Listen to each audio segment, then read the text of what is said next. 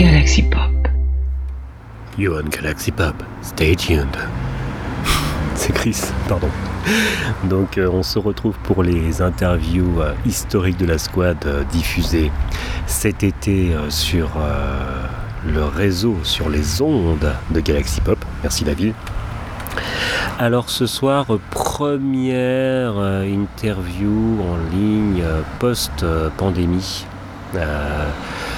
L'interview de Peter Zimmerman que nous avions effectuée avec, euh, avec Pete euh, à distance puisque nous étions en... Nous avions... Alors je sais plus si on était pendant le premier confinement ou juste après le premier confinement. Enfin, en tout cas, c'était une, euh, une interview, une interview à, à distance de Peter Zimmerman. Et voilà, je tenais réellement à la faire parce que Peter Zimmerman, c'est quelqu'un que voilà, j'ai des échanges, je l'ai déjà dit, je le répéterai encore, c'est quelqu'un avec qui j'ai des échanges qui vont au-delà euh, de, l'échange podcasteur-musicien. Peter Zimmerman, c'est un type, j'adore son identité visuelle et sonore. Euh, voilà, je, suis un grand, grand fan de Peter Zimmerman. Et il ne pouvait être autrement que de l'avoir en interview. Donc voilà, écoute, euh, je te laisse avec ça. Profite du vent, du soleil, comme tu peux l'entendre, mais surtout profite de l'interview de Peter Zimmerman. Et euh, je te dis à bientôt sur les ondes de Galaxy Pop. A plus. Voilà, ça c'était gratuit.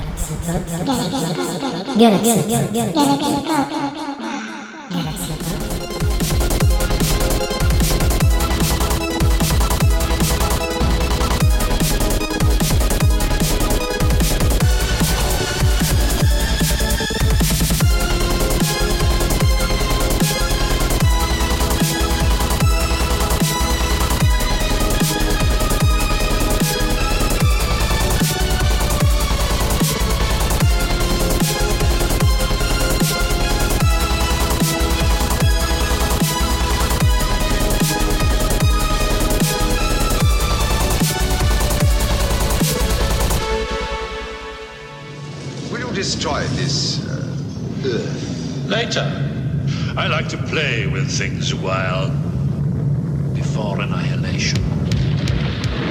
Bonjour à tous et bienvenue pour cette interview de la Sin Squad. Bonjour Chris. Bonjour euh, Biogod, je suis très heureux de te retrouver enfin pour euh, de nouveau euh, une interview. Ça faisait tellement longtemps, euh, je n'en pouvais plus. Ah, je comprends, je comprends tout à fait.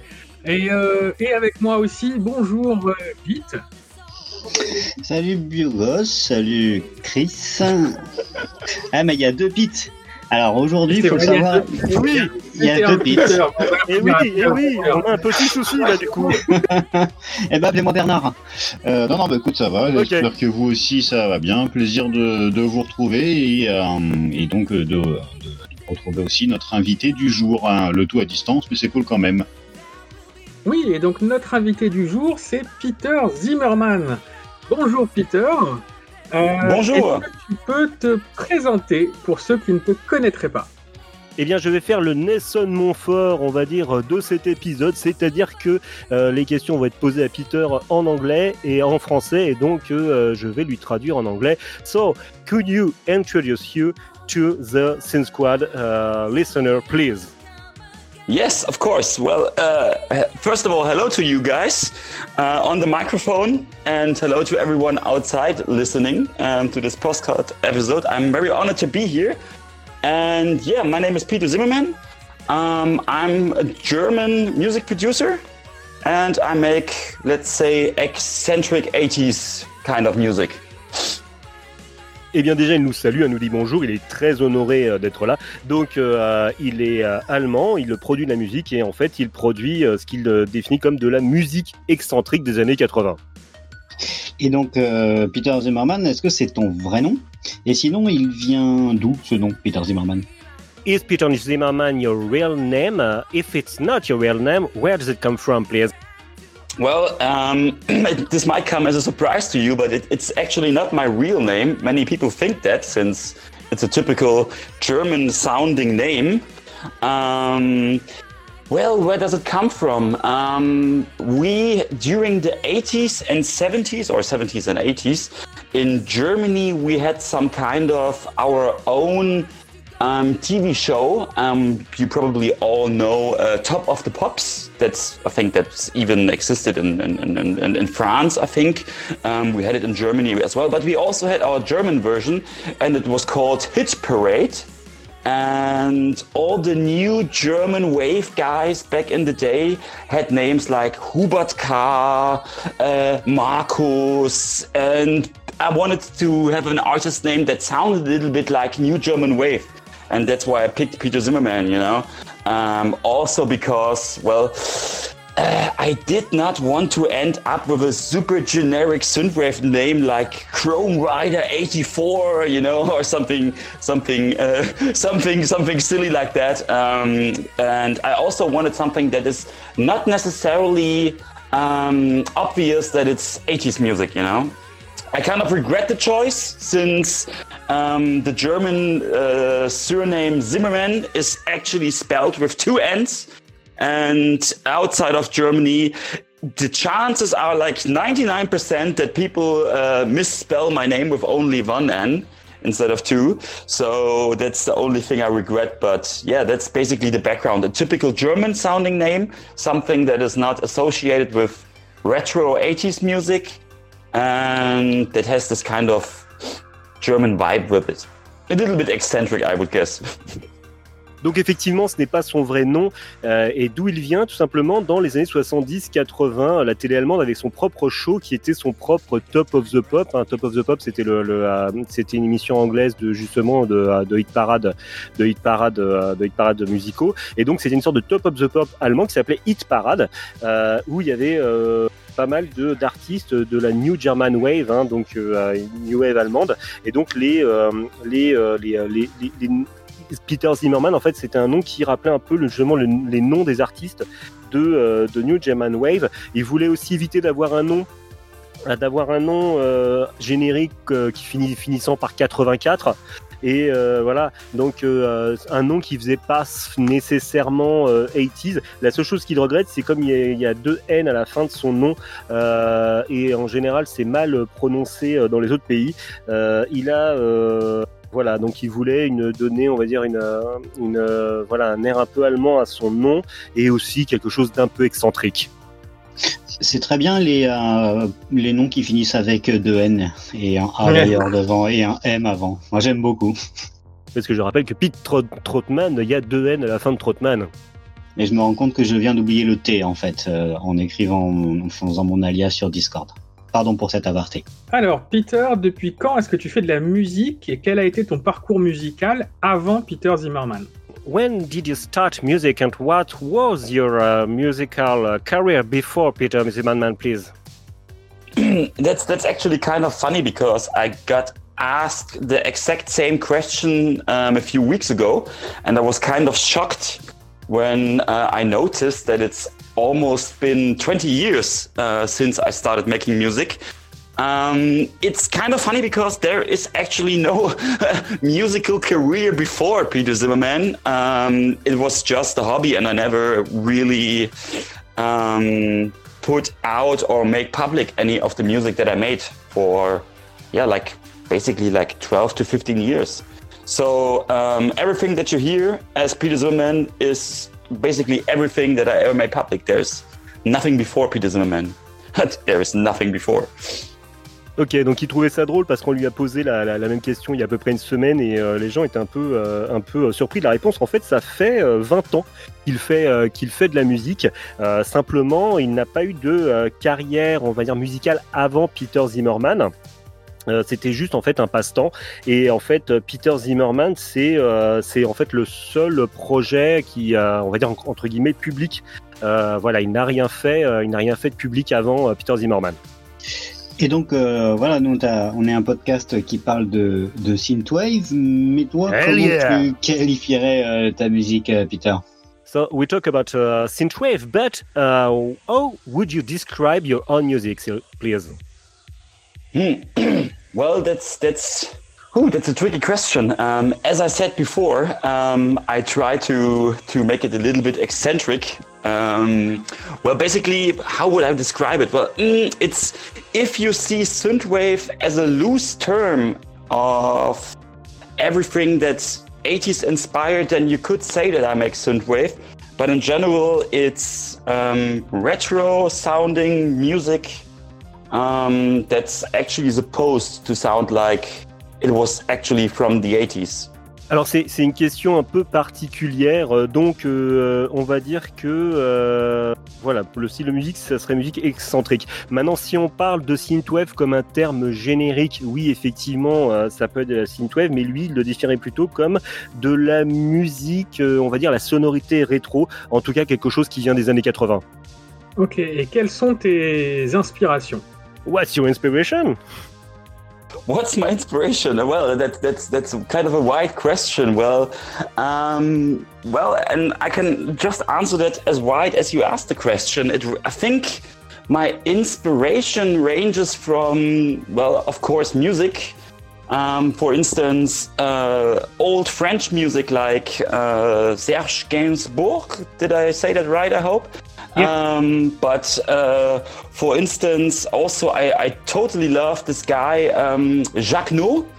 Um, I find his, his synthesizer music so inspiring. Uh, I think I'm not the only one, since uh, I think during the 90s, one of the oh, Jacques yeah. No songs was actually covered by Gigi D'Agostino, wasn't it? Like this did, did, did, did, did. I think that's that's that, that's uh, quite a wide range of inspiration, and also, of course, um, I I'm a '90s kid, so basically, I grew up with cartoons and anime, and um, especially the anime soundtracks have always been a huge impact on me. You know, um, since all the Japanese music from the, the late 70s and especially 80s is so so well how, um, how, do i say it? Refined you know it's so professional. It's it's it's, it's just amazing. And of course um, also some other european influences like uh, i already mentioned the new german wave and of course also italo disco which is like a super contrast to the japanese 80s music since it's actually kind of simple. But you know like there is also some beauty in simplicity. Yeah that's what i would say Donc en fait, c'est une question euh, qui est vraiment très large, hein, parce que donc il essaie euh, d'avoir une réponse aussi large. Euh, donc déjà, les inspirations, ça vient de la musique, donc de, des anciennes musiques françaises. Il a cité Serge Gainsbourg, Jacques No, donc du, du groupe Elie Jacques Gigi D'Agostino, euh, bien sûr, comme euh, euh, c'est un ancien teenager des années 80, donc aussi il a été influencé par tout ce qui était animation américaine et animation japonaise, et aussi par extension tout ce qui était musique, musique japonaise, parce qu'il la trouve extrêmement professionnelle et bien entendu, comme il l'a évoqué en début d'interview, la New German Wave, l'Italo Disco, qu'il trouve d'ailleurs assez proche des, des productions musicales japonaises de l'époque.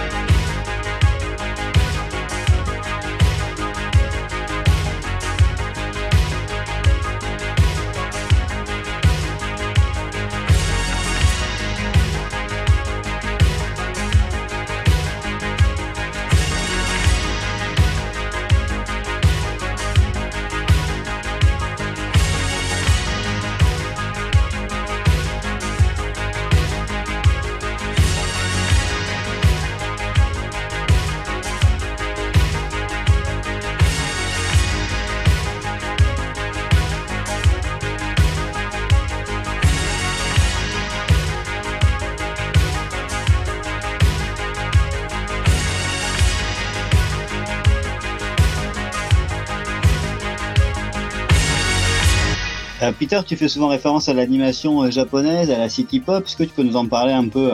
Yeah, Peter, Peter Zimmerman, uh, you often make references to Japanese animation and city pop. Uh, could you uh, talk uh, to us about it, please? Um, gladly. Um, I, I, I, just uh, sitting here a little bit smiling since um, I learned from Chris a, a few months ago that um, some of the um, anime soundtracks that I really love since I was young were uh, produced by a French guy. So um, that there is actually a connection between France and uh, anime. And uh, I, I, don't want to get too much into nerdism and otaku stuff at that point. But um, speaking of French, um, the word anime uh, itself uh, is derived from a French word, I think. And that French word goes back to the uh, Latin word animatus, which means um, pictures with a soul. Um, and to make a long story short, that, that that's what I try to to to to to create myself, you know, to do the exact thing but in the opposite way, to make music visual. And I just I, ju- I just think that the, the especially the, the anime soundtracks from the 80s, for instance, which uh, in comparison to, to nowadays, where they just take some silly Japanese pop songs and put them in there, back in the 80s, the music was especially written, not in every case, but in most cases, it was especially written for. Um, for the animates themselves. And the same as for the pictures, it was just true perfection from my point of view and they have they have been with me ever since I was young, and so it was only natural to to kind of integrate this kind of um, musical style into my own music, and I also just adore the composers like Joe Hisaishi and Kenji Kawai and Shiro Sagisu, all these amazing guys um, who made the music, and I just wanted, always wanted to be like them. You know, it's a bit, a bit. How do they, uh, how do you say that? Um, uh, when you reach for something that you will, not, not presumptuous, but when you reach for something that you will actually never reach. You know, like this kind of gigantism, because uh, I, I, I'm not a trained musician, and these guys studied music, and it's, it's, but it's, it's a cool thing to have a benchmark, you know, to aim for. Um, that goes for um, the anime uh, inspiration. And as for city pop, well, it was actually kind of funny because um, it took me a few years to actually learn the term city pop and to know what to look for. You know, um, I, I didn't know that there was like an entire pop culture in Japan at, during the 80s uh, existing next to the anime soundtracks because, um, of course, back then they also took um, pop culture songs and put them into the animes. And it was really, really interesting to, to see the entire albums that songs were taken for from the anime and to, to learn that these people actually had music careers. And same as for the anime, I've my personal uh, opinion change me when you think I'm wrong, but I think um, city pop is the best pop music of all time. Um, because it's technically perfect, it's uh, perfectly produced, it's perfect from the, the, the, singer's capabilities, and the musical content uh, is amazing. It's, it's not only a silly repetition of the same patterns now like it is nowadays um, that counts for pop music and synthwave. Um, it, it's, it's just perfection and it was unique and it was I think also due to a magical time that you had um, in Japan during that bubble economy time, um, which is also what bubblegum crisis actually refers to, this bubble economy that they had. But um, that's another otaku thing. Um, yeah, to make a long story short, um, I just draw from that because I would like to make something as, yeah, as perfect and popish but without today's uh, definition of pop uh, in my own music. Mm-hmm. I hope that, that that's not too vague or too too crazy as an um, explanation, but that's basically it. Yeah. Yeah, no, it was a great answer. Oui, donc alors en ce qui concerne en ce qui concerne la musique d'animation, d'ailleurs, il a il a fait, il a fait référence Peter Zimmerman a fait référence à une discussion qu'on a eue euh, par rapport à une musique, euh, par rapport à une musique euh, japonaise qui avait en fait un producteur français derrière. En fait, il y a alors pour donner un peu plus de, de pour donner un peu plus d'éléments à, à, nos auditeurs, on, on parlait d'une musique de Bubblegum Crisis. Euh, une musique de Bubblegum Crisis qui était en fait la version japonaise de Johnny Johnny de Jan Mass, donc composée par, par Musumara. Euh, un, compositeur producteur de musique euh, de pop musique française dans les années 80 qui a donc été euh, qui a donc été réutilisé dans l'animé Bubblegum Crisis.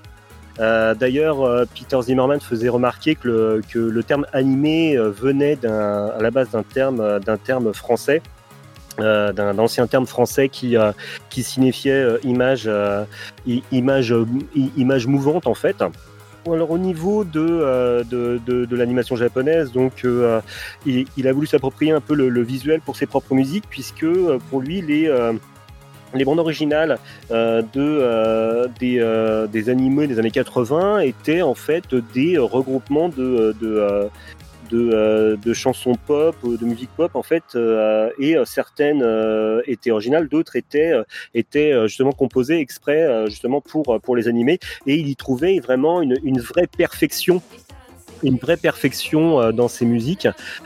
Et en fait il aimerait il aimerait intégrer cela dans sa propre musique. Il il, a comme modèle des des, des, des artistes comme comme Joe Hisaishi mais euh, il sait que, euh, entre autres, mais il sait que euh, c'est un, c'est un, but qu'il pourrait peut-être pas, peut-être pas atteindre, mais par contre, ça lui donne, on va dire, un, un, un palier, un objectif. En ce qui concerne la, en ce qui concerne la city pop, en fait, voilà, c'est parce que pour lui, la city pop c'est quelque chose qui est proche qui est proche de l'animation. Et donc pour lui, c'était intéressant de voir des, euh, albums d'artistes, d'artistes qu'il y avait justement euh, dans, les animés, mais euh, justement des albums d'artistes qui avaient fait en dehors en dehors, en dehors des animés, il pense que la city pop, en fait, c'est la meilleure pop de tous les temps parce qu'il y a une perfection dans la production, dans, dans la production et dans, dans le chant. Euh, que pour lui c'est juste parfait et unique. Euh, et on, voilà, maintenant on peut pas non plus, euh, on peut pas non plus séparer la city pop de l'époque où ça a été créé, c'est-à-dire la, la bulle économique, la bulle économique japonaise. Hein, cette, cette dont on a déjà parlé avec avec Pete dans, dans de précédents dans, dans de précédents épisodes. En fait, ce moment où le Japon était tout puissant économiquement et c'est là où est sorti quand même pas mal de, de, de productions, entre autres musicales, assez assez démentes. Et donc, euh, il aimerait faire quelque chose d'aussi parfait euh, que, euh, que, que la city pop. Peter, I have a bonus question. As you may, as you might know, uh, Mitch Murder made uh, a Japanese style song, a Japanese 80s style song with mm-hmm. the Japanese uh, synthwave group uh, band, synthwave band, uh, Satellite Young. Satellite yeah. Young. yeah. yeah. it was Sniper Rouge. Uh, do you have the the, the idea to uh, do you have the, do, would you like to make to make a Japanese style song with with with a, a Japanese band? Well, uh, I think I'm not the only one uh, who wants to do that, but um, uh, it's it, it's it's kind of tricky because the Japanese of uh, nowadays, and I think ever since, um, they stick to themselves, you know, and it's hard to find uh, Japanese musicians. And also, I've been to Japan recently uh, for a few months. And it's also hard to find people who are not only willing, but who also speak English, you know? So um, that, that, that's one of the obstacles. I do have friends in Japan um, who can sing, um, in, in, parts who can sing amazingly. Um, but for them, it's it's they are not real musicians, you know. So um, I'm working on setting up uh, on remotely setting up studios for my friends in Japan to record music and to to do something like that. But yeah, um, I, I, I can answer this with yes, definitely. Okay. Ok. Donc euh, voilà, donc je lui ai demandé s'il aurait envie, comme, euh, comme euh, Sniper Rouge de Mitch Murder, de faire un titre, comme l'avait fait Mitch Murder avec Satellite Young, un titre qui faisait réellement années 80, Japon années 80. Donc voilà, donc bon, il m'a répondu que c'était un peu compliqué parce que c'est compliqué de, trouver des musiciens japonais qui d'une part était ok pour euh, se lancer dans le projet et euh, aussi qui euh, voilà qui n'avait pas le problème de la barrière de langue parce que ah, effectivement il, était au Japon il y a pas longtemps ils aiment le Japon mais effectivement au Japon les, tous les Japonais ne parlent pas anglais et donc ça, pose problème et effectivement même s'il y a des amis qui qui au Japon qui, qui chantent, ils sont pas prêts pour chanter sur un sur un titre voilà qui serait qui serait édité. Ok. Et quel est ton animé et ton artiste japonais préféré? So, uh, what if you could pick one? Uh, what would be your favorite anime, and what would be your favorite uh, Japanese uh, Japanese musician? Oh, that's. I think both questions are uh, impossible to answer with only one.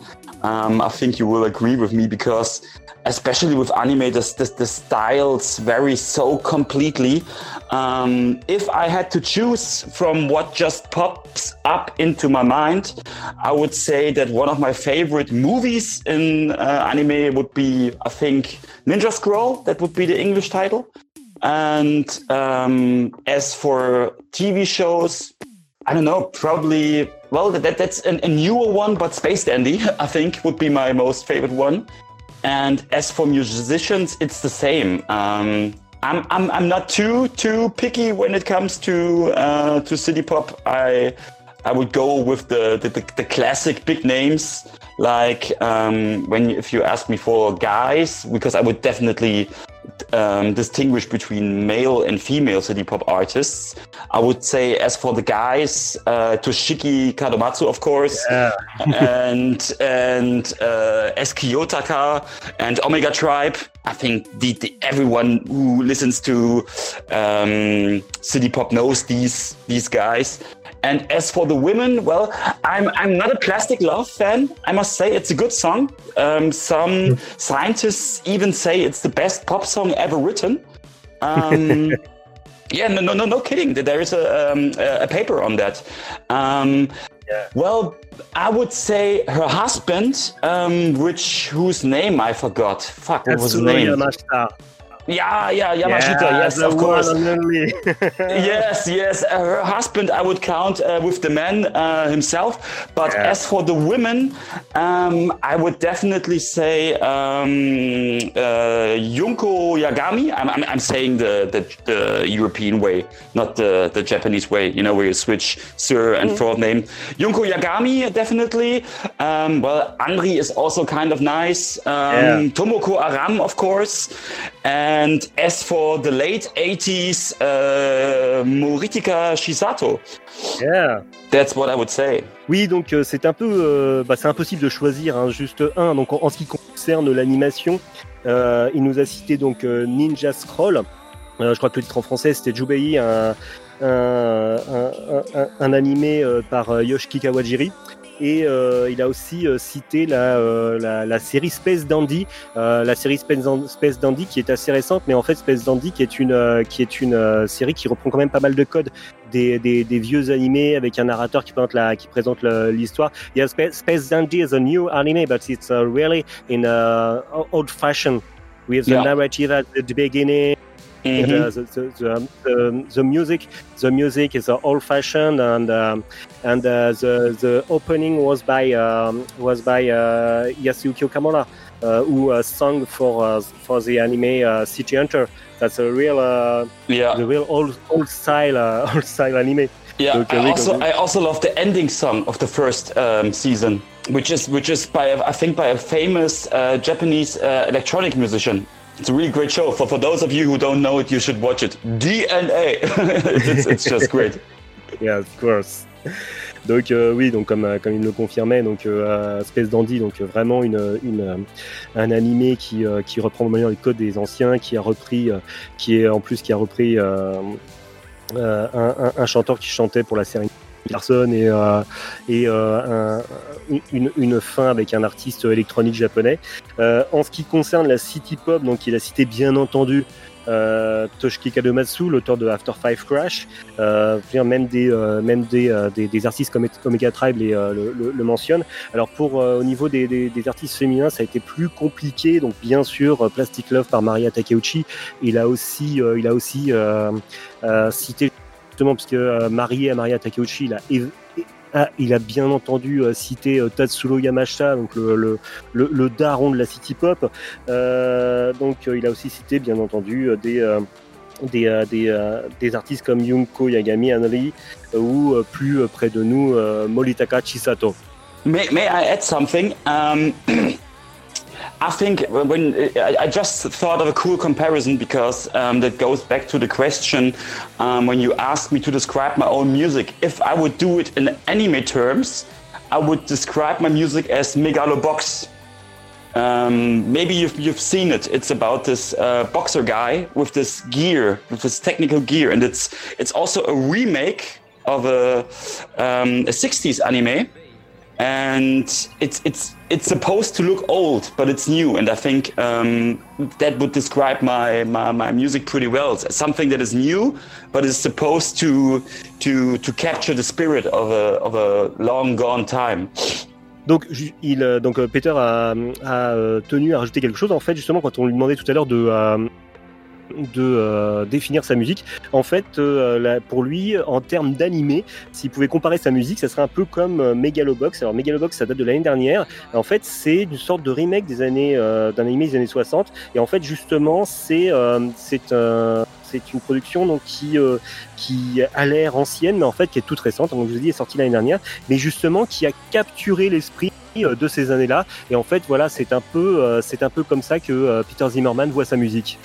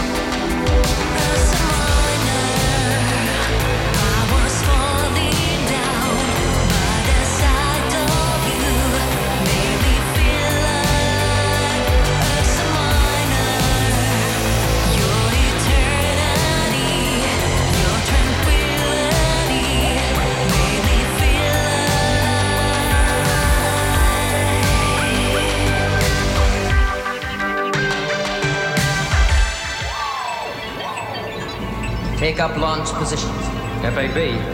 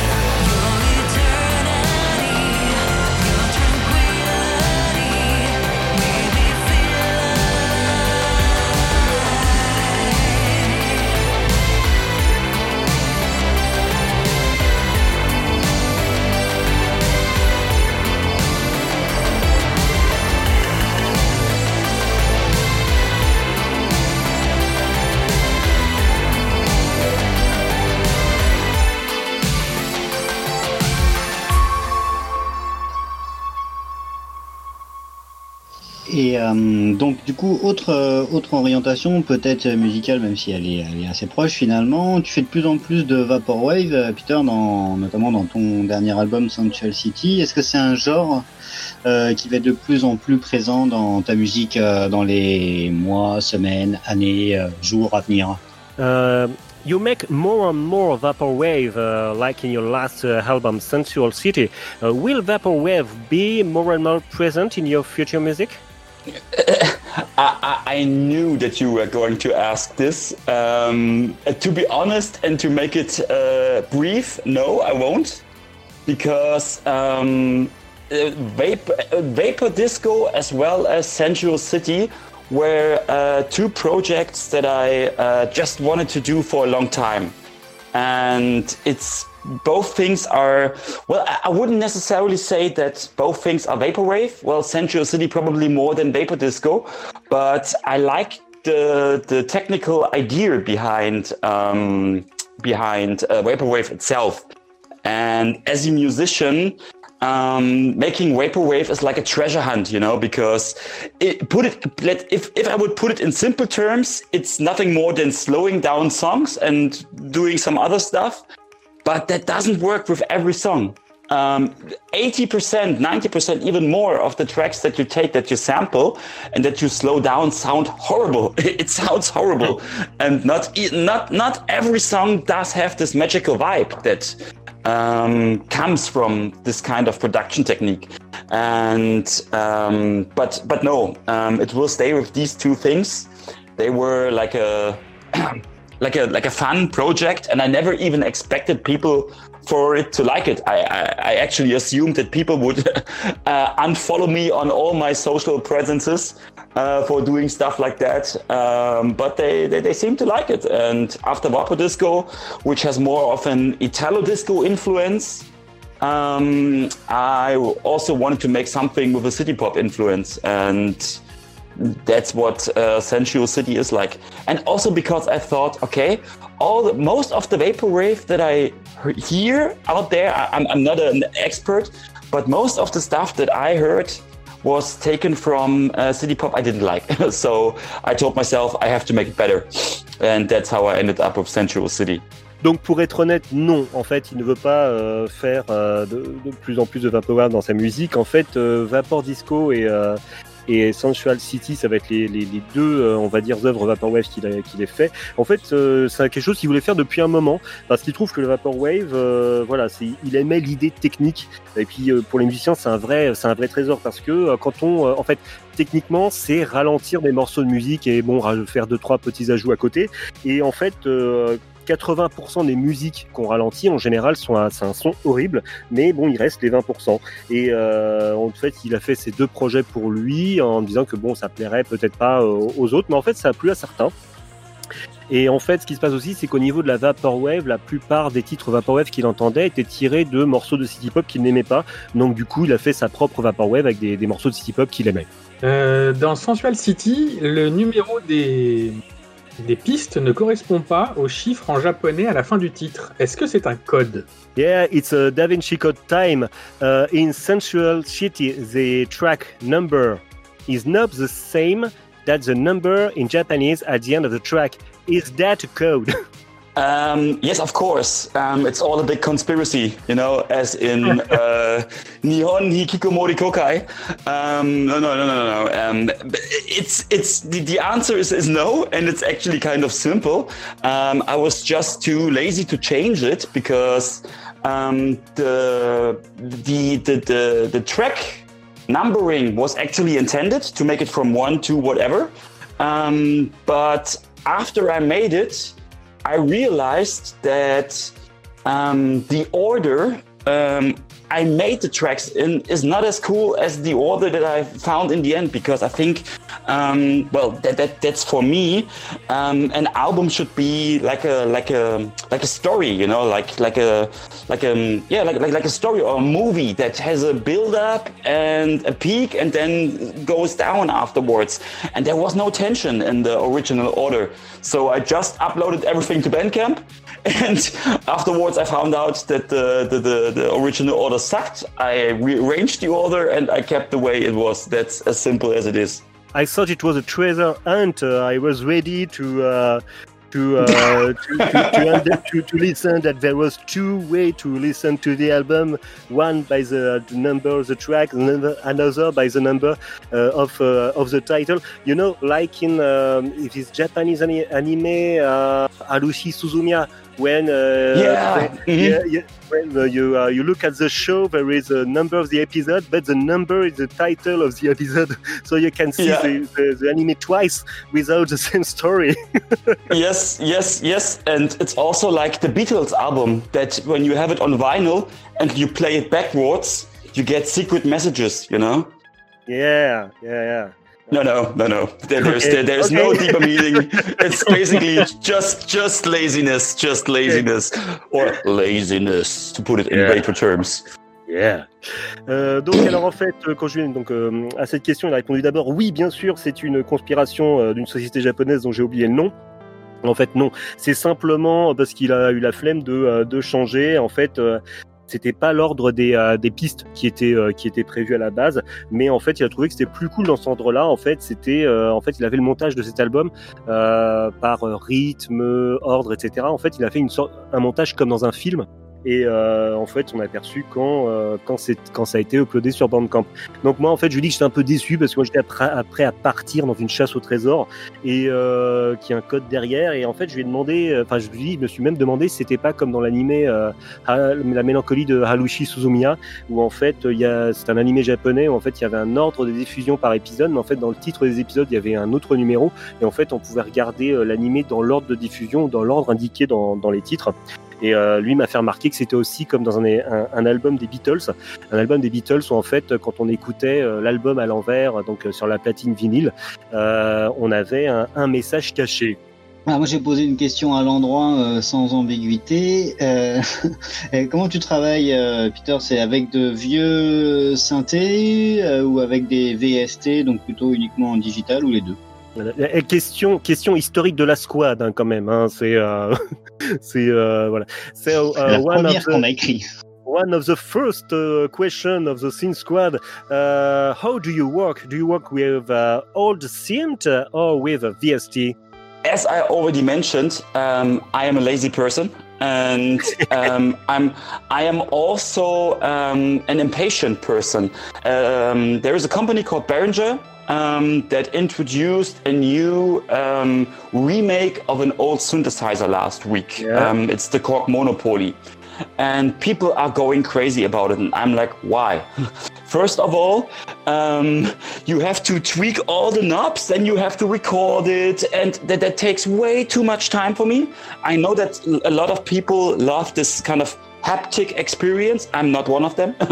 I want to get Okay. things done. So, um, and the other thing is, it would be super inconvenient for me to use this kind of old synthesizer because some of the old synthesizers don't have um, patch recall. That means that when you turn them off and on again, you have to adjust all the knobs to how they were um, before in order to have the same sound, and that would be way too much work for me.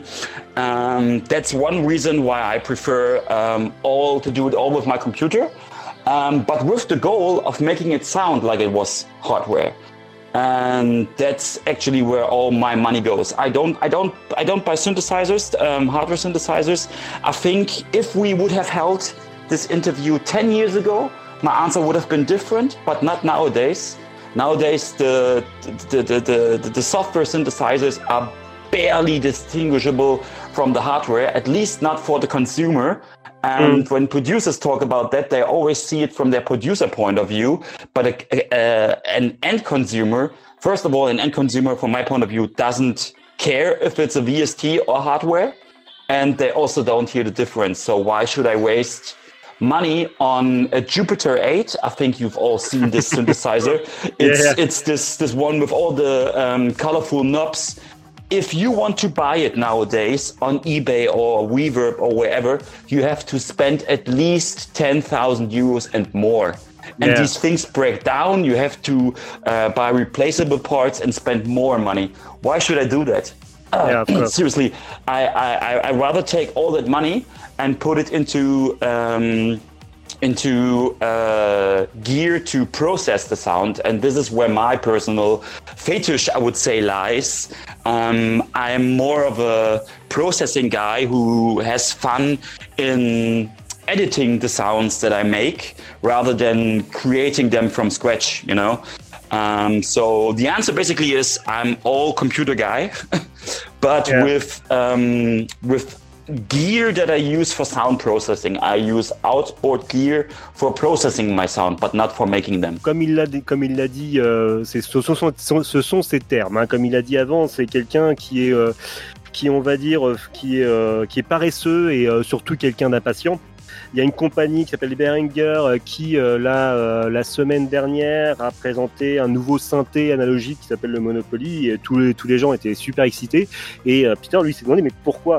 Parce qu'en fait, euh, voilà, ça prend, travailler avec un synthé analogique, en fait, va prendre du temps, en fait. Et lui, Peter, ce qu'il veut, c'est que les choses, euh, c'est que les choses soient faites. Euh, donc, euh, le problème d'un synthé analogique, c'est que régulièrement, il faut faire les réglages, c'est beaucoup trop de boulot. Lui, du coup, il a tout sur son PC. Il n'achète pas de synthé. Alors, si on lui avait posé la question il y a 10 ans, la réponse aurait été différente. Par contre, euh, aujourd'hui, euh, voilà, travailler sur VST, n'a pas d'impact sur l'écoute. Là, il se met pas du côté, on va dire, producteur de musique, il va se mettre du côté, euh, il va se mettre du, côté de l'auditeur. Et pour l'auditeur, il n'y a pas de différence. Il voit les Jupiter 8 aujourd'hui, euh, c'est beaucoup trop cher. Il va voir des synthés qui sont à 10 000 euros, qui sont fragiles. Euh, voilà, donc euh, lui, il va investir plutôt dans d'autres matériels, du matériel qui va qui va servir à, à faire de la musique. Euh, voilà, parce que lui, c'est pas, c'est un mec, voilà, c'est un, euh, c'est un, c'est une personne qui est euh, tout ordinateur. Donc c'est quelqu'un qui va acheter du matériel pour pour faire de la musique sur son ordinateur et pas des synthés. Quand tu travailles sur un album, c'est plutôt une vue globale ou est-ce que c'est un assemblage de titres indépendants Uh, when you work on an album, do you have a global vision of this album, or is it an assembly of independent tracks? Well, I I think the first part of the question contains um, my, my, my kind of, I would say, workflow pretty well. Um, I, I- I like the description of global vision because that's exactly what it is. Um, I, I, don't make independent tracks and then say, mm, let's pick this one, this one, and this one, and voila, you have an album. Um, it's not like that. Um, I first set myself a goal and um, then I work within that um, that frame that I create. For instance, the last album um, was the, the, through the night was the idea of making an anime soundtrack and combining that with um, city pop elements. My uh, other album. Uh, from Germany with Love was clearly aimed at making an Italo disco record, and Eine Nacht mit Peter Zimmermann um, the, the second album was set out to be like a new German wave soundtrack. So basically, I do have a global vision and I set myself a frame musically, technically, what kind of uh, synthesizers I want to use, what kind of production techniques I want to use, and then I work like this and make my songs. And of course, from the, all the songs that I make, I pick out the best and put them into the album, and ta-da, it's done. Alors en fait, euh, il a euh, réellement une vision globale quand il fait un album, c'est-à-dire qu'il n'y a pas des, des, tracks indépendantes. Il se donne en fait quand il commence un album, il, se donne un but. Euh, par exemple pour l'album Through the Night, c'était, euh, il voulait faire une, une, une soundtrack euh, d'animé avec avec aussi une impression de city pop. Pour From Germany with Love, c'était de l'italo disco pour son second album, c'était vraiment de la New German Wave. En fait, par contre, mais par contre, dans le processus de fabrication de cet album, il va avoir, il va faire plusieurs pistes, plusieurs titres, et donc il va choisir les meilleurs pour pour l'album qu'il veut qu'il veut créer.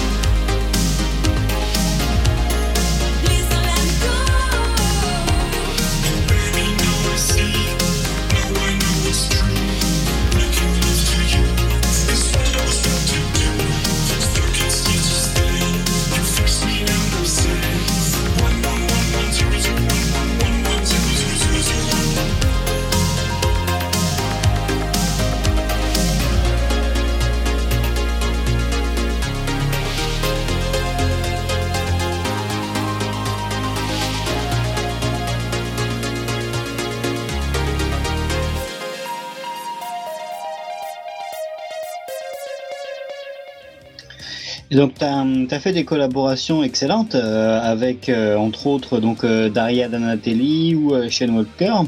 Est-ce que tu peux nous parler un peu de ce, bah, de ce travail de collaboration, de ces collaborations en elles-mêmes? So uh, you made wonderful featuring uh, with, uh, for example, Daya Donatelli or Shane Walker, for example. Uh, people we love, uh, we, we love Daya Donatelli and Shane Walker. Big kiss to them. Uh, can you talk to to us about this featuring?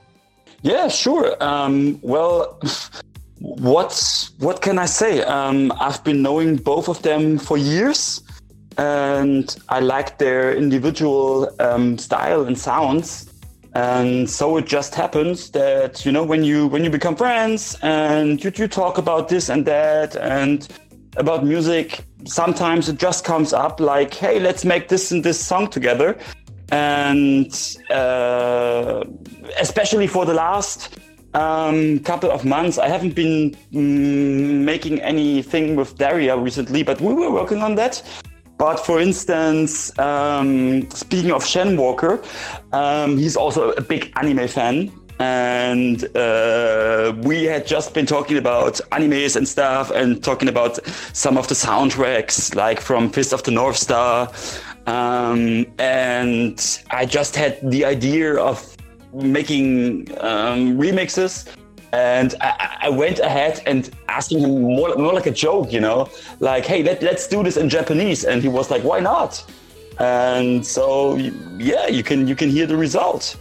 And I think it turned out quite nicely. I also like his voice. Um, he has a some kind of Bee Gees vibe in his in his uh, vocals, and I really like that.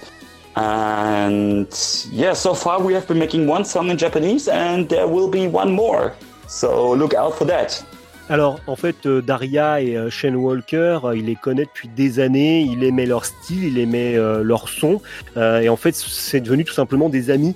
et donc, du coup, ils ont fait des, des, sons ensemble.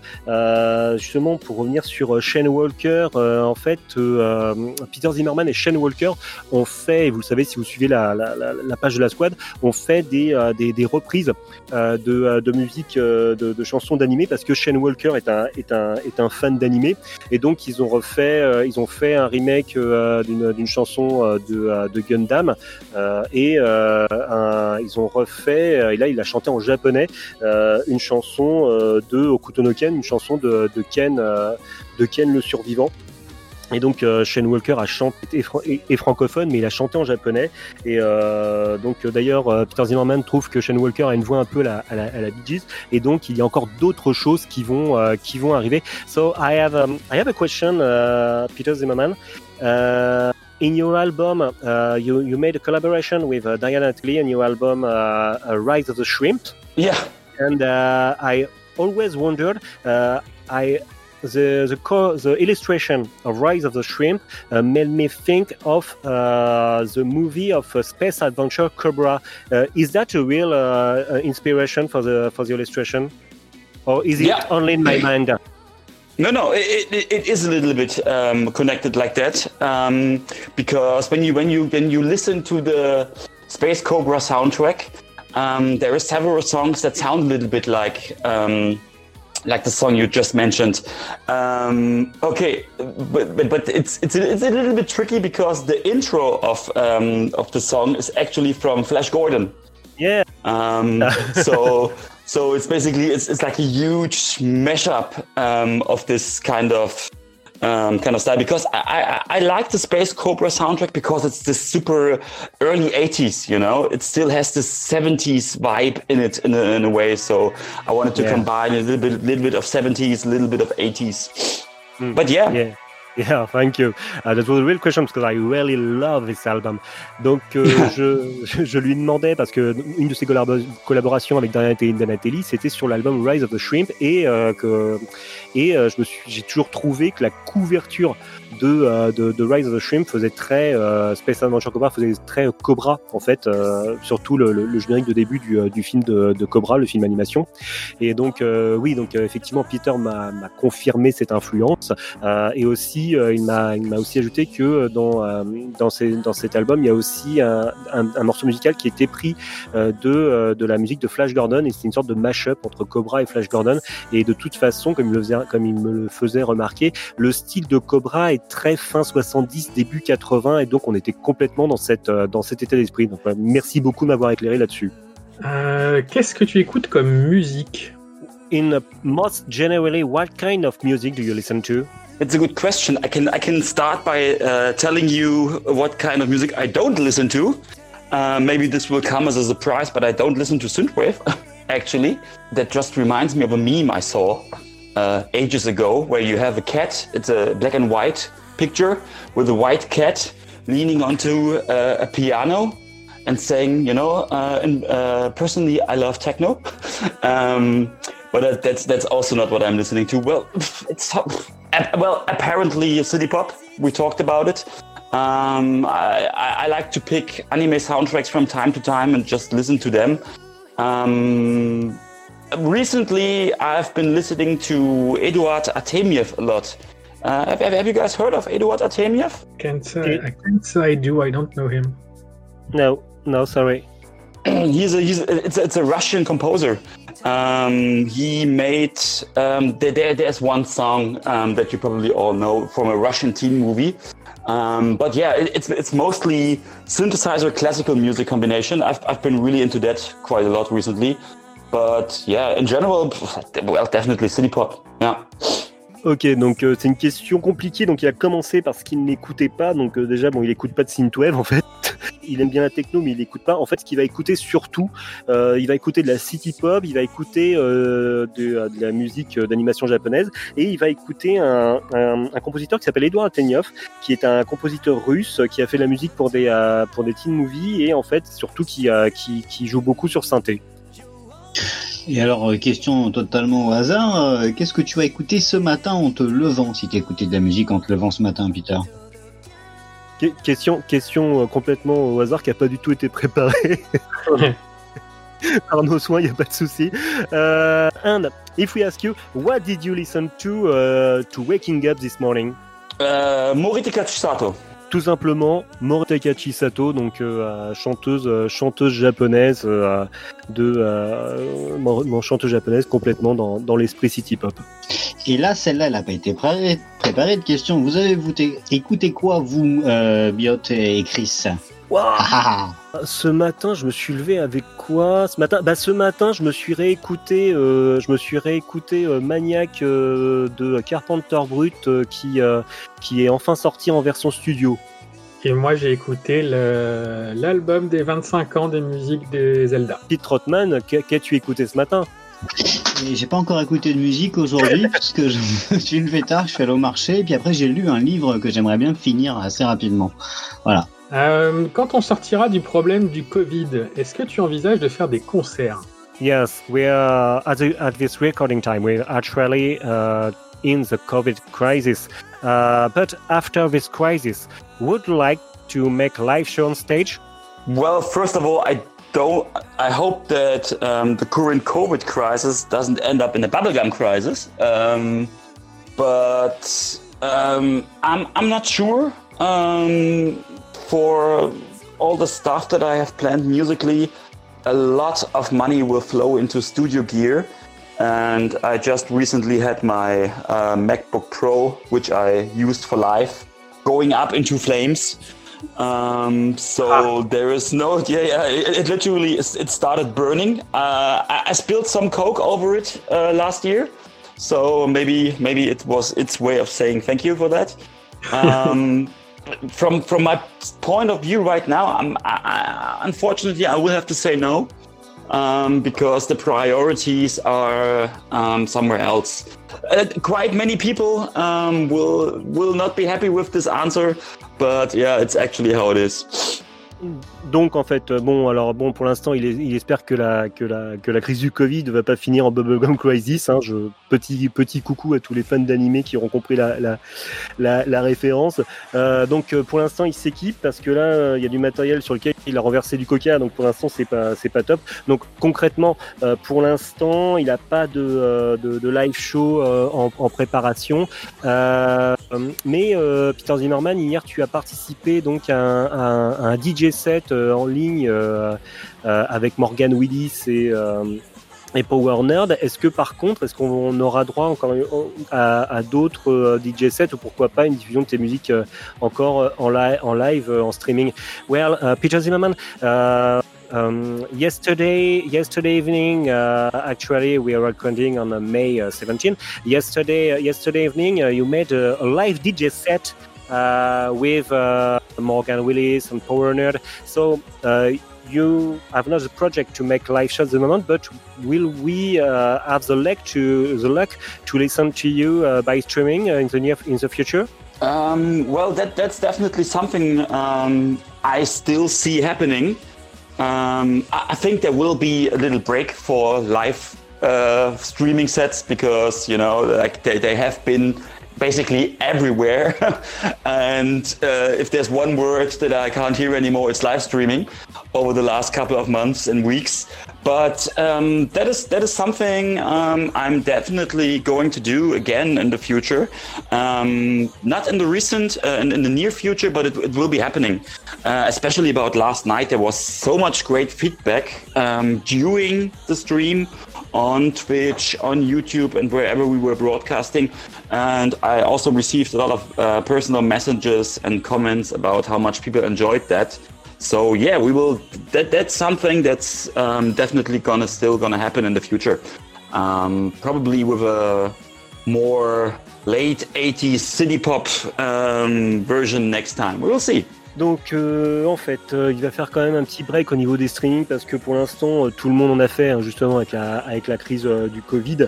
Euh, bon, mais bien sûr qu'il va en refaire, pas tout de suite parce que déjà rien qu'hier soir, en fait pour hier soir, il a eu de très bons retours pour le, le, DJ set live d'hier soir et il le, il le refera, il refera des, des DJ sets avec, euh, avec de la city pop.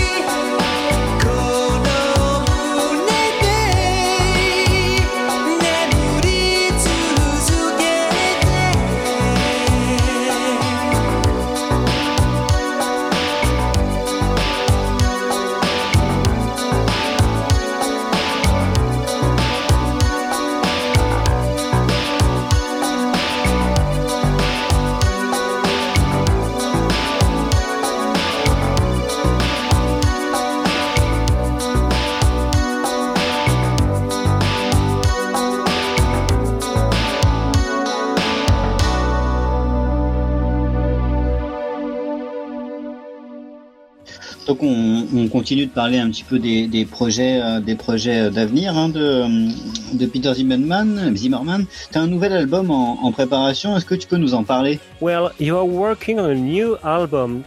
Please, could you tell us about it? Um, yeah, it, well, it, it's it's still kind of kind of vague. There there is an an how do you say that? An an an idea and kind of inspirational um, background and frame for it. Have you guys seen maybe on maybe you've seen the cover I just published a few days ago on my profile? Chris, you definitely have seen it, right? The white one in yeah, between the course. sheets. Yeah, yeah, of course, of Yeah, course. I've yeah, seen well, it. well, it's it- very, it- it- very lovely. Yeah, it, it looks like an like a late '80s cover, and Yeah. that is basically the, the goal that we we uh, I, I'm saying we I'm doing this one together with my friend uh, from Terra Genesis, and Mhm. we aim to make um, an album first of all that contains uh, only songs about uh, the theme of lovemaking, however you want to interpret that. Um, and it's supposed to have like this this non-typical 80s kind of sound because let, us take synthwave um, as a reference for instance most of the th- themes that synthwave refers to are well either 1984 or um, the sound from 1981 to 1984 you know that that's Oui. that's you can even see that in artists names it's it's uh, i think miami nights 1984 Yeah, i yeah, think nine- yeah, yeah, yeah. yeah. yeah. It, it, it all refers to a, a, a kind of fixed set of synthesizers, um, which is nice for them. Mm-hmm. But um, I also think that that the sound is so saturated at the moment in synthwave because all the most of the records all sound the same now from my point of view that's that, that's not a bad thing necessarily Yeah. um, it's what people like but it's not what i like personally and what I can tell you about the album is that for me, it's like a, a logical progression. Um, my first album was purely Italo disco. The second one was New German Wave. The third one was anime soundtrack, city pop, which is kind of vague. Um, but we've been talking about uh, Moritaka Chisato, and her late albums were, I think, they were even the most popular ones. Um, they came out uh, in between 1988 and 1991. That's the sound I personally uh, am aiming for with synthesizers like the D50, maybe uh, also the Korg M1, all this, and, and then have it like like it's in, in some kind of cold mechanical style. That's what, from my point of view, defines the late 80s and set it apart completely from the early stuff, which was like warm and and and analog. And this one is gonna be all digital and cold, but still nice. Since we are going to make a love-making album. Donc en fait, alors c'est euh, voilà, pour l'instant c'est euh, c'est le début. Pour l'instant, c'est une idée, euh, c'est une inspiration. Enfin, il y a toute une inspiration, tout un, tous des éléments en background, des éléments en arrière en fait. Il nous a présenté la, couverture il y a pas longtemps. En fait, c'est une couverture qui est vraiment fin années 80. Euh, il fait- ça en fait, ils sont à deux sur cet sur cet album. Donc en fait, ça va être des chansons, ça va être des, euh, des, des, des musiques, des chansons qui vont être autour euh, du thème de, euh, de, l'amour, de faire l'amour.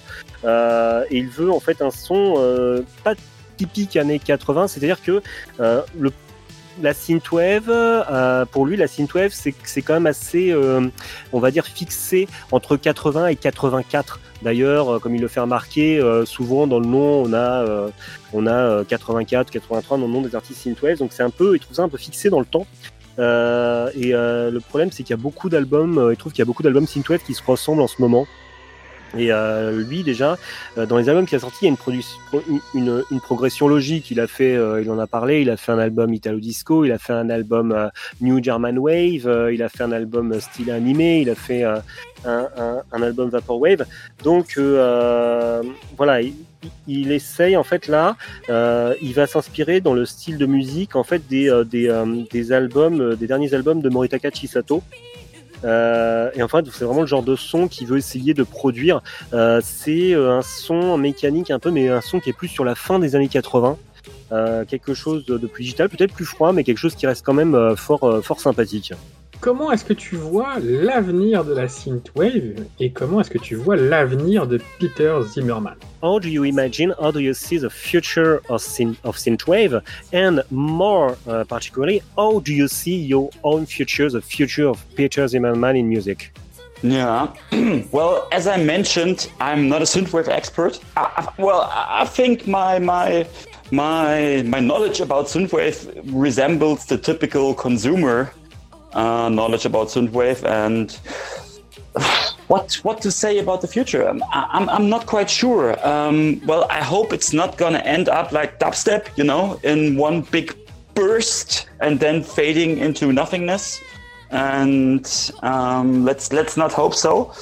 Um, they have they, they have been like around so many so many prophecies how synthwave is going to end up and what's going to happen, and basically it has been swelling, you know, like a like this, these kind of fires that are um, don't produce a flame, but there's a lot of smoke, and it has been like that for I think like ten years, but never broke through um, into mainstream. That is some kind of a cool thing. It's also some kind of a bad thing because from my point of view it seems like the scene is a little bit cannibalizing itself. I, i'm i'm not pretty sure. Um, i'm i'm I seriously I, I i don't know how it's all going to end up. I, I see some kind of a threat in in one point and that is if there is only one big thing, and that is new retrowave. They, they, I think they hit the one million mark um, of subscribers, which is a cool thing for them, and congratulations. But it's never a good thing if there is one person dictating of what's hip and what's not. You know what I mean? Yeah, and um, that, that's some kind of danger that I see, and I. I- I gave up hope that there will be a second counterpart to that. So we will see. We will see. I, I hope the best for everyone, and I, I I just hope that it doesn't end up like dubstep, you know, where where first first it's everywhere, and then people are so fed up so fast. And uh, keep telling you go away with that shit afterwards. Um, I hope it's I, I hope it's not gonna happen. I hope it's not gonna happen. And Yeah. where do I see my own future? Well, I don't Yeah. know. Time time will tell. Time will tell. Um, I, I I do have my goal of progressing my sound and my style. Um, I'm happy that so far people have been bearing with me after all the various kind of changes and um, side projects and things that I've made, and um, fans have been loyal with me. That that's super cool, and um, yeah. So we, we, you can never tell what the future brings for me personally. Okay. Um, but what, what I can say is it, it will bring a new Peter Zimmermann, uh, a late 80s, 1989 to 1991 Peter Zimmermann. And we will see, we will see. But, but things will stay um, at the core, they will stay the same. So that's what I can say. Ok. Not gonna promise anything. Alors, en ce qui concerne l'avenir de la synthwave, bon, comme il l'a déjà dit, c'est pas un expert en synthwave, donc du coup, il est pas vraiment sûr. Il espère que ça va pas finir comme le dubstep, c'est-à-dire que le dubstep, ça a explosé, puis euh, ça, a complètement, euh, ça a complètement disparu. Euh, il s'est aperçu quand même que la synthwave, ça fait déjà 10 ans, euh, grosso modo, que ça existe et qu'il n'y a toujours pas eu de, de, de percée, euh, on va dire. grand public, pas, pas de percée mainstream. Et donc il a l'impression que c'est un style qui se cannibalise en fait. Et il sait pas vraiment comment ça va finir. Qu'il a remarqué, c'est que euh, alors il a, absolument rien contre New Retro Wave, hein, mais euh, il voit que New Retro Wave grossit énormément. Et en fait, il a un peu peur de cette idée de monopole, du fait que euh, New Retro Wave devienne, il a peur que New Retro Wave devienne un peu ceux qui vont dire que voilà, ça c'est la synthwave, ça s'en est pas, ça c'est bien, ça c'est pas bien. Donc voilà, c'est ce qui le c'est ce qui euh, le- le- l'inquiète un peu. Il bien qu'il y ait un autre acteur en fait dans le, synthwave game, hein, si vous me permettez d'appeler ça comme ça. Donc euh, pour lui, alors pour son propre avenir, bah, il sait pas, on verra. En fait, il a des buts, euh, il a des, des objectifs. En fait, il essaye de progresser. Euh, en tout cas, il est, euh, il est heureux de ce qu'il fait. hein. Il a des, des projets euh, sur le côté et euh, donc, comme il l'a dit, il va explorer la fin, la fin des années 80. Et donc, du coup, on, on- on- on verra, on verra bien. Et voilà, donc on, verra bien ce que, ce que, ce que lui apporte l'avenir. Bien, my friend, euh, mes amis, euh, est-ce que vous, vous aviez d'autres questions pour, euh, pour Peter, si, euh, entre-temps? Écoute, non, il a quand même fait un- une, une bonne présentation de, de, de ses projets. Il a répondu de manière très, très approfondie à nos questions. D'ailleurs, on le remercie énormément, non, parce que ça fait plaisir de voir que les gens se prennent le temps de nous répondre. C'est cool. Peut-être que nous serons l'acteur bis du monde de la Oh. synthwave à côté de New Retrowave. Mon Bon. dieu, ah, Starlight Record, on, a- on en a déjà parlé. Une boîte à monter à Miami. C'est exactement ça. Avec des chemises à fleurs et des moustaches. Non mais bon. Tout à fait. Oui, tu disais, Biogos Non, non, je disais que tout pareil que Pete, en fait, il a répondu de manière, euh, de manière euh, très longue et très intéressante sur le, beaucoup de questions, et finalement, il a fait beaucoup le tour du sujet, donc c'est parfait. Okay, so uh, Peter Zimmerman, thank you so much to uh, have been uh, with us uh, today. We're, we're very proud to have you uh, on the mic of uh, of the Sin Squad. Uh, that's really great of you, and uh, we we love you. We love your music. That was that was so great for us. Thank you. The, the honor was all mine. It was it was time to to be on France's most favorite podcast. You know? Ah, thank you. ok. Euh, donc on va donc euh, rappeler donc euh, les, euh, les, euh, albums de, Peter Zimmerman donc euh, qui sont sur son euh, qui sont sur son Bandcamp. On donnera euh, on donnera donc les, euh, les adresses Bandcamp pour les, euh, les albums de, de Peter Zimmerman. Ce qu'on va faire, c'est que euh, Peter Zimmerman nous a donné, euh, va nous donner, nous donne, nous donne des, euh, des, des codes Bandcamp euh, pour euh, ces albums Vapor Disco, Sensual City et Through the Night. Et donc on va les mettre en jeu, donc en jeu sur la publication, sur la publication Facebook. Donc pour pour gagner des, des codes Bandcamp des, des albums de Peter Zimmerman, il vous suffit tout simplement euh, de euh, euh, de, liker, mais en fait on sait que vous nous aimez, que vous allez nous liker, donc il n'y a pas de souci. Donc de liker, mais aussi de commenter pour qu'on sache que vous participez. euh, de, commenter donc le post Facebook de cet épisode et de le partager voilà, de, le partager afin de pouvoir éventuellement être tiré au sort et gagner des codes, des codes pour euh, des codes Bandcamp, je ne vais pas y arriver, pour euh, les euh, pour les albums de de Peter Zimmerman. En fait, je parle un peu lentement parce que je suis en train de sortir le, le catalogue que j'ai oublié puisqu'il a changé, Et oui, n'est-ce pas? Et oui, eh oui. c'est pour ça que Eh oui. je n'appuyais pas sur la touche qui déclenche mon micro car je ne suis absolument pas en mesure de faire le nouveau catalogue. voilà. Eh oui, la, la vie est parfois cruelle. Donc, Eh euh, je, je rappelle que nous avons déménagé, nous sommes désormais chez nos amis de PodCloud qui font un super boulot et euh, qui, euh, qui nous facilitent vraiment euh, la tâche au niveau des, des, euh, des, euh, des, des- envois, des launchages, des lancements de podcasts. Donc, euh, notre nouveau site, c'est donc thesinsquad.lepodcast.fr. Nous avons notre nouveau flux RSS euh, qui est indiqué dans l'épisode parce que je, je, je, ne vais pas, euh, voilà, je, ça serait un peu fastidieux de le nommer. Par contre, nous avons un Discord, n'est-ce pas? Tout à fait, Merci. Et oui, en effet. tout à fait, nous sommes même dessus en ce moment même. Voilà. Tout à fait, voilà. Tout à fait, voilà. Et donc, euh, On parle d'un Discord dans un Discord dans un Discord. eh oui, c'est di- Discordception. Donc, euh, j'ai mis un petit lien d'invitation en bas, en bas euh, du Discord. Euh, Mon cher Diogo, je dis que j'étais très heureux d'avoir fait cette interview avec toi. Ah, bah, tout pareil, évidemment. Je suis très très content d'avoir interviewé Peter Zimmerman avec vous. C'était très très bien. Pete Trotman, mon collaborateur de toujours, j'étais très heureux de faire ces interviews avec toi. Bah pareil, hein, content d'être avec vous euh, cet après-midi, c'était c'était bien et je sais pas, je me dis que c'est peut-être notre dernière interview en ligne pour un moment et que la prochaine se fera au bruit de pinte qui se euh, choc et de bière qui nous coule sur les poignets. Voilà, ça sera fin. Ah. Bah, C'est beau. Hein Ah, puisses-tu dire vrai, homme sage? Puisses-tu dire vrai? Beer ähm, is life.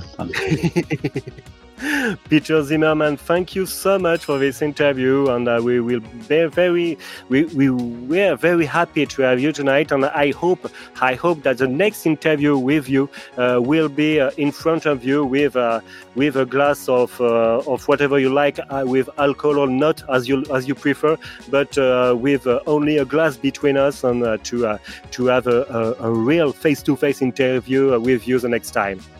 Yeah, that would be nice. Let's do that. Thank you.